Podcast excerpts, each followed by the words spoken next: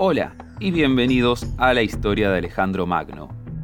Episodio 4. El joven Alejandro. Ya hemos cubierto el ascenso de Filipo en la Grecia clásica, así como las guerras médicas. Por lo que ahora tenemos suficiente trasfondo como para meternos de lleno con Alejandro. Esta semana volveremos al momento de su nacimiento, para seguir sus primeros años hasta su coronación como rey. Sin más, vamos a ello. El padre de Alejandro, como ya sabemos, era Filipo II de Macedonia, y su madre era Olimpia, una princesa del reino vecino de Epiro. El tío de Olimpia, el rey de Epiro, selló una alianza con Filipo en el 358 a.C., con el matrimonio entre Filipo y Olimpia como parte del acuerdo, teniendo ella algo de 17 años para este entonces. En una historia repleta de presagios, ya tenemos los primeros aquí. En la noche previa a la consumación del matrimonio, Olimpia soñó que un rayo golpeaba su vientre, se alzaba un fuego, desparramándose hasta que las llamas finalmente amainaban. Después de un tiempo, Filipo también tuvo un sueño, en el que colocaba un sello sobre el vientre de su esposa, y en el sello estaba grabado un león. Sus adivinos le advirtieron que debía tener mucho cuidado con Olimpia. Bueno, todos sus adivinos menos uno. Aristandro le dijo que eso significaba que Olimpia estaba embarazada y que su hijo sería valiente y semejante a un león. Pero también había rumores de que Filipo había visto a Olimpia en la cama con una serpiente, que era nada más ni nada menos que Zeus disfrazado. Dándose cuenta de que Olimpia era el objeto de afecto de Zeus, Filipo perdió su pasión por ella. La historia de la serpiente probablemente tiene su origen en el vínculo de Olimpia con el culto de Dionisio, el dios del vino, de la locura ritual y del éxtasis. Obviamente que esto involucraba locos rituales de borracheras y serpientes. Más que dormir con Zeus, fue la volatilidad de Filipo y los celos de Olimpia lo que llevaron a que este fuera un matrimonio muy, muy tenso. Alejandro nació en el 356 a.C. En su primera niñez fue criado por su nodriza y luego por Leónidas, un pariente de su madre, junto al tutor Lisimaco de Acarnania. En un principio parecía que Alejandro tenía mucho autocontrol, pero siempre deseaba ser visto, hay una fascinante cita de Alejandro que cuenta que luego de ir con sus amigos escuchando noticias de las victorias de Filipo, dijo, Mi padre se me ha adelantado en todo, ya no quedará nada grande y espectacular que le podamos demostrar al mundo. Plutarco, Alejandro, capítulo 5. En algún punto, no es claro cuándo, un comerciante de caballos intentó venderle a Filipo uno de sus caballos sin domar, Bucéfalo. El rey y sus amigos vieron el caballo, todo salvaje y que no dejaba que nadie lo montara. Filipo se enojó con el comerciante por intentar vender a un animal tan indomable. Pero Alejandro, que miraba, se molestó con Filipo por no querer a tan maravilloso animal, simplemente porque no sabía cómo guiarlo. Después de notar que Alejandro se estaba fastidiando, Filipo le preguntó si creía que podía hacerlo mejor que sus mayores. Alejandro le respondió de que al menos podría manejarse mejor con esto. Así que Filipo le preguntó cuál sería su castigo si no podía domar el animal. A lo que Alejandro le contestó el precio de un caballo. Todos se descostillaron de risa y Filipo dejó que el chico lo intentara. Alejandro caminó un poco en torno al caballo. Pareció darse cuenta de que el animal le temía su propia sombra, así que primero que todo lo calmó. Después de un rato, Alejandro pudo montar al caballo constantemente calmándolo, hasta que finalmente salió al galope, controlándolo por completo. Lo que ya era una multitud reunida allí prorrumpió en aplausos. Dicen que Filipo en verdad lloró de alegría, diciendo, Oh hijo mío, búscate un reino que te sea digno, porque Macedonia es demasiado pequeña para ti. Plutarco Alejandro capítulo 6 cuando Alejandro cumplió 13, Filipo decidió que era hora de que tuviera un tutor. El elegido para esto sería Aristóteles. Él enseñaría en la Academia Real de Macedonia, con Alejandro y muchos otros como sus pupilos, que también en el futuro serían reyes, como Ptolomeo y Casandro. Aristóteles enseñó los principios de la ética y política, así como medicina, literatura y muchos aspectos de la filosofía. Cuando el pensador publicaba tratados sobre alguno de estos puntos filosóficos, Alejandro se quejaba señalando que cosas que le habían enseñado a él personalmente ahora se sabrían públicamente. Aristóteles le contestaría que sus tratados serían inútiles para enseñar o aprender sobre estas materias desde cero, y que más bien servirían como una guía para aquellos que ya estaban familiarizados con estos temas. Aristóteles le entregó a Alejandro muchísimos libros, entre los cuales estaría su favorito, la Iliada. El joven macedonio veía la Iliada como un manual de la guerra y llevaría una copia junto a él en sus campañas. Su personaje favorito era Aquiles, de quien se preciaba de ser descendiente por el lado de la familia de su madre. Aunque perdería contacto con Aristóteles, en sus primeros años lo consideró como un amigo muy cercano. Alejandro alguna vez dijo que aunque Filipo le había dado el don de la vida, Aristóteles le enseñó cómo vivirla correctamente. A medida que crecía, Alejandro cobró cierto rol en el gobierno. En cierto momento había recibido una embajada de Persia, y los embajadores estaban impresionados por Filipo, pero sentían que no era nada en comparación con lo que podría llegar a ser su hijo. Cuando Alejandro tenía 16, Filipo salió en campaña contra el pueblo de Bizancio y lo dejó como regente en Macedonia. Mientras era regente, la tribu Medo de Tracia se rebeló. Alejandro rápidamente los aplastó, capturó su ciudad base, exilió a los medeos y repobló la ciudad con griegos, rebautizándola Alejandrópolis apenitas un poquitito egocéntrico. Pero a no preocuparse, después tendremos muchas más muestras del inflado ego de Alejandro. Luego de esto, Filipo retornó y envió a Alejandro al sur de Tracia para aplastar más revueltas. Alrededor del 340 a.C., la Liga Anfictiónica, que mencionamos la última vez como aliados de Filipo, se quejó de que los habitantes de la ciudad de Anfisa habían estado cultivando tierras sagradas pertenecientes a Apolo y solicitaron la ayuda de Filipo, quien generosamente aceptó el pedido y lanzó una invasión a Grecia, dando inicio a la llamada Cuarta Guerra Sagrada. Este es el momento que mencioné en el último episodio, en el 338 a.C., cuando Grecia finalmente explotó en su resentimiento contra Filipo el rey macedonio marchó hacia el centro de Grecia, a la cabeza de 30.000 soldados de infantería y 2.000 de caballería, y primero intentó persuadir a la ciudad de Tebas de unirse a él. Mientras tanto, Atenas intentaba persuadir a Tebas para unírseles contra Macedonia. Finalmente, los tebanos eligieron el bando ateniense, reuniendo una fuerza combinada de 35.000 hombres, incluyendo a los 300 miembros del batallón sagrado, la tropa de élite de Tebas. Los dos bandos chocaron ese mismo año en Queronea.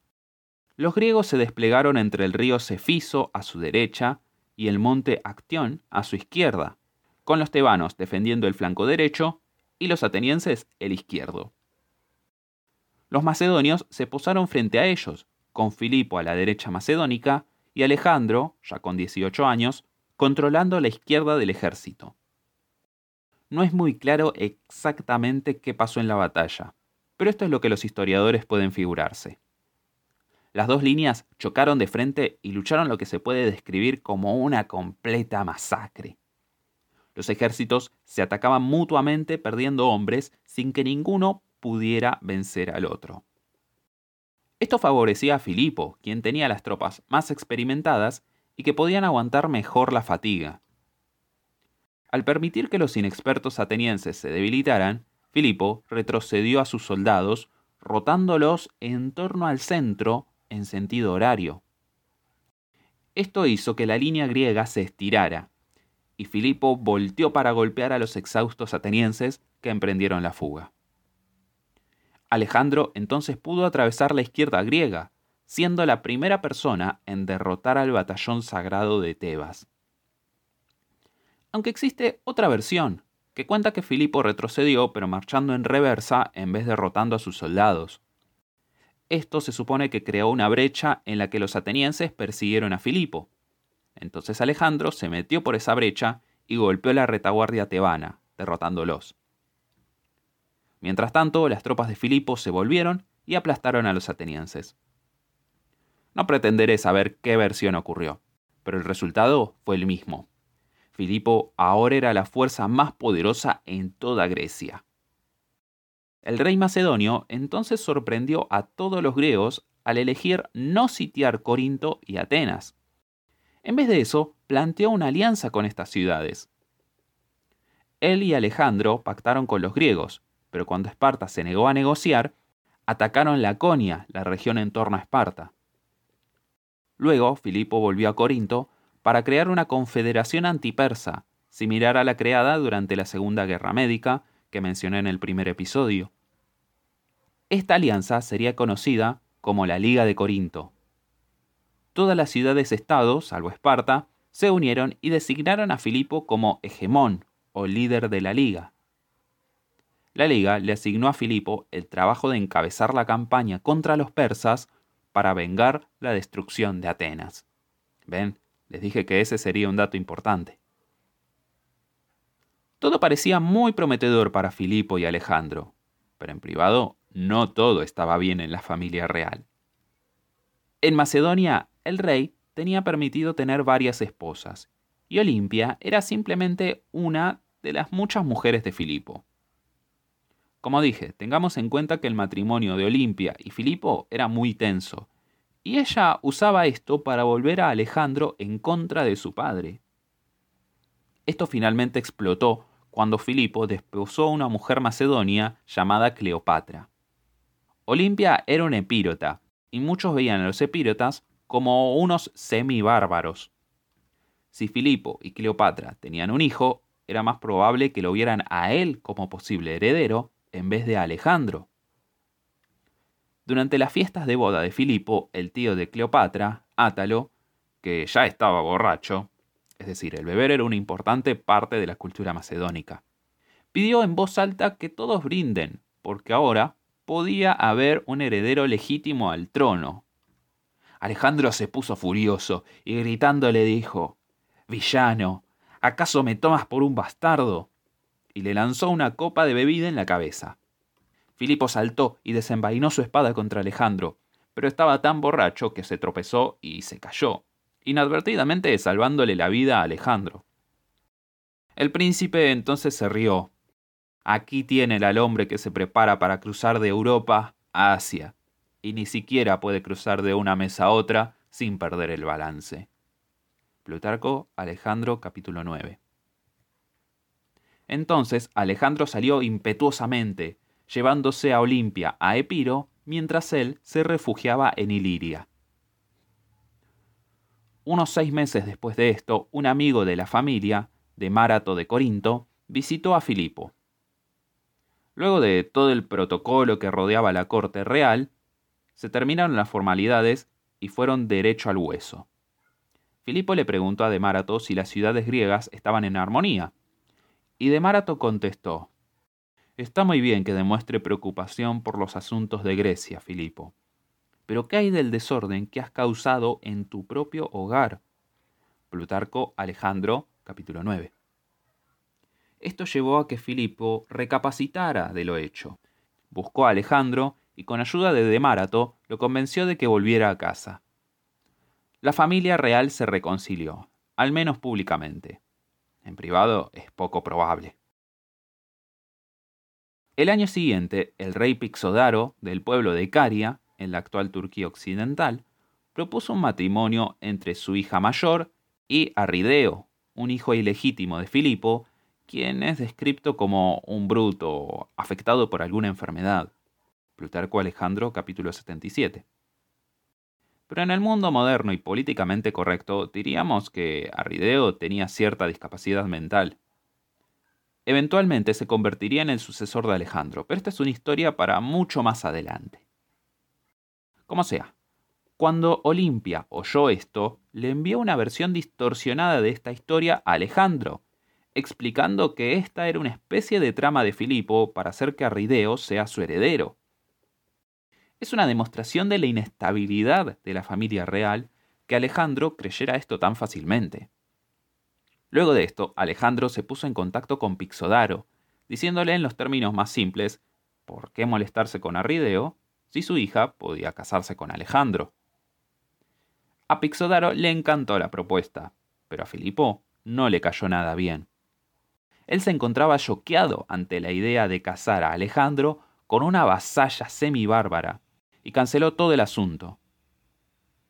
Iracundo ordenó que el mensajero enviado por Alejandro a Pixodaro fuera asesinado y desterró a muchos de los amigos de Alejandro, incluyendo a Ptolomeo, el futuro rey de Egipto, quien según algunas fuentes era un hijo ilegítimo de Filipo, así como también desterró a Nearco, de quien hablaremos mucho más adelante.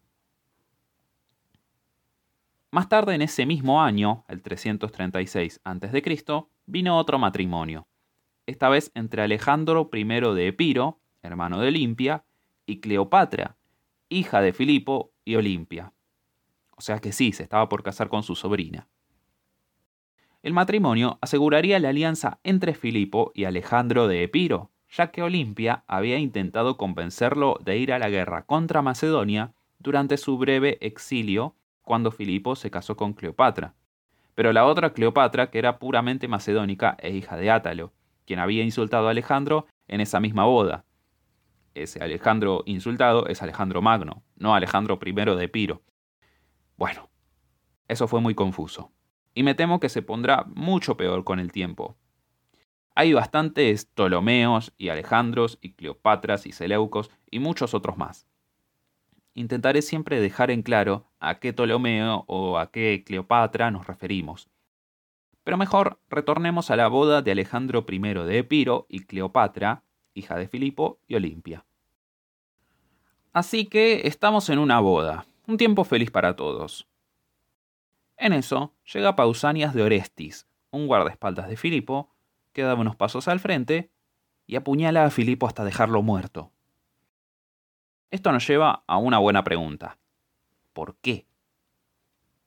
Hay dos corrientes principales de opiniones sobre esto, y no actuaré como si supiera cuál es la correcta. Pero para entretenerlos, repasaremos todas las versiones que existe sobre esto. La versión 1 es que Pausanias mató a Filipo por iniciativa propia. Esta versión se basa en el hecho aceptado de que Pausanias era un amante de Filipo, pero el rey se aburrió de él y buscó un amante nuevo, también llamado, miren qué mundo, Pausanias.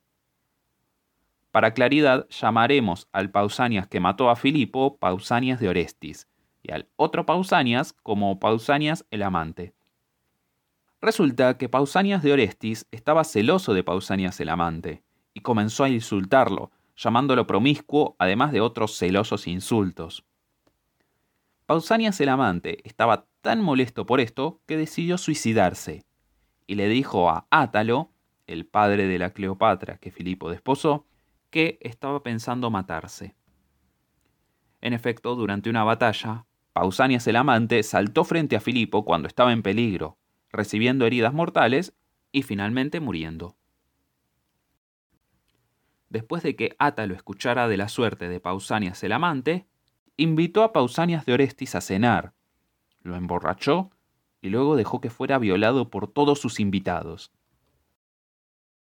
Pausanias de Orestis luego se quejó ante Filipo, porque éste no hizo nada, ya que Átalo estaba por convertirse en su nuevo suegro. Hasta aquí son todos hechos aceptados, pero a partir de este punto hay discrepancias entre las fuentes. Diodoro reporta en el libro 16, capítulo 91-94, que Pausanias de Orestis estaba tan furioso que usó la oportunidad de la boda entre Alejandro de Epiro y Cleopatra para matar a Filipo. Esta explicación del asesinato por un subordinado descontento es una historia muy común en el mundo antiguo. Incluso los estudiantes de historia romana encontrarán este relato muy similar al asesinato de Victorino del Imperio Galo Romano en el 270 después de Cristo. Minimizando la probabilidad de esta versión está el hecho de que la ofensa ocurrió unos ocho años antes de que Pausanias matara a Filipo. La segunda versión dice que en realidad fue Olimpia quien convenció a Pausanias de matar a Filipo. Olimpia y Filipo no habían sido cercanos ya por años, y ella se sentía en particular muy amenazada por el matrimonio con Cleopatra. Que había intentado antes que su hermano atacara a Filipo, nos señala que ella quería a Filipo muerto. Y después de que su hermano lo abandonara para trabar una alianza con Filipo, se convenció de que tenía que hacer el trabajo por su cuenta. Simplemente convenció a Pausanias para matar a Filipo, ya que Pausanias seguía furioso por la negativa de Filipo de castigar a Átalo. Después de la muerte de Filipo, ciertas fuentes cuentan que Olimpia hizo que la viuda Cleopatra y su hijo, a un infante, fueran rostizados a fuego lento. Ver en Pausanias, libro 8, capítulo 7. Así que la imagen que nos pintan las fuentes es que Olimpia era lisa y llanamente una persona horrible aunque quizás no sea un juicio del todo justo. Seguramente ella quería lo mejor para Alejandro y, por añadidura, para ella también, lo que significaba que no sería muy popular con los historiadores de su tiempo, quienes temían a las mujeres con poder. Aquellas mujeres importantes del mundo antiguo suelen ser retratadas en dos formas, dependiendo de cuánto poder tenían, como nobles santas en vida o como malvadas madrastras. Como ya se imaginarán, Olimpia caía en la segunda categoría, por lo que quizás tendríamos que tomar lo que se dice de ella con cierto escepticismo. La tercera versión dice que fue el mismísimo Alejandro quien convenció a Pausanias para que asesinara a Filipo. El argumento para este caso es que Alejandro estaba enojado con Filipo por ganar victorias que se supone que deberían haber sido suyas, y sentía la amenaza de que lo reemplazaran con otro heredero si tenía la oportunidad.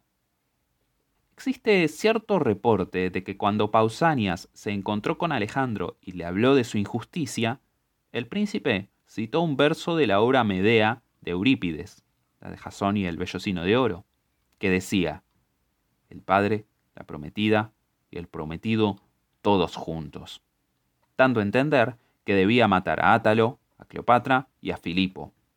Ver en Plutarco, Alejandro, capítulo 10.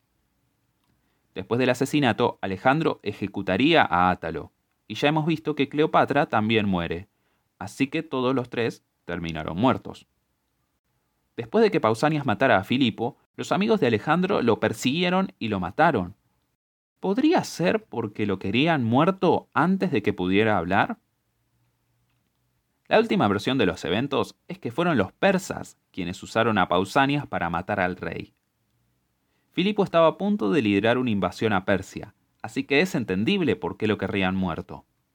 Si Filipo moría, entonces el joven Alejandro de apenas 20 años tomaría el trono, y los persas preferían a este inmaduro y novato rey que a un general veterano y probado como Filipo. Eso sería al menos la versión oficial y en una carta al rey persa, Alejandro mencionaría cómo el rey Darío se presumía de haber matado a Filipo. Ver Arriano, libro 2, capítulo 14. Así que como dije, desconozco cuál es la versión correcta. En apariencia podría parecer que los persas estaban detrás del asesinato, ya que eran los que más ganarían con la muerte de Filipo. Como fuera, Filipo estaba muerto y Alejandro ahora era rey. Antes de que la narración avance demasiado, quiero introducir formalmente a dos personajes que formarán parte íntegra de nuestro relato, Efestión y Parmenión. Sabemos muy poco de los primeros años de Festión, pero probablemente tenía la misma edad de Alejandro. Era un paje de la corte macedonia y quizás fue estudiante de Aristóteles junto a Alejandro. Probablemente también estuvo en las campañas de Filipo en los últimos años de su reinado, y su importancia radica en que él era el mejor amigo de Alejandro y posiblemente su amante. Pero hasta aquí suponemos de él. Por su parte, Parmenión nació alrededor del 400 a.C., con lo que tendría 64 años al tiempo de la muerte de Filipo. Así como con Hefestión, sabemos muy poco de su juventud, salvo que fue general de Filipo y ascendió hasta tener uno de los rangos más altos entre los lugartenientes del rey. Tenía un hijo, Filotas, que sería parte de los compañeros de Alejandro. En este caso también nos quedaremos con esta escasa información sobre él pero ambos serán de vital importancia para la historia de Alejandro, así que mientras antes sepamos de ellos, mejor. Nos volveremos a oír la próxima, para saber sobre los primeros años del reinado de Alejandro Magno y los desafíos que atravesaría. Como siempre, muchas gracias por escuchar y no duden en comentar a las distintas redes de este podcast. Hasta la próxima.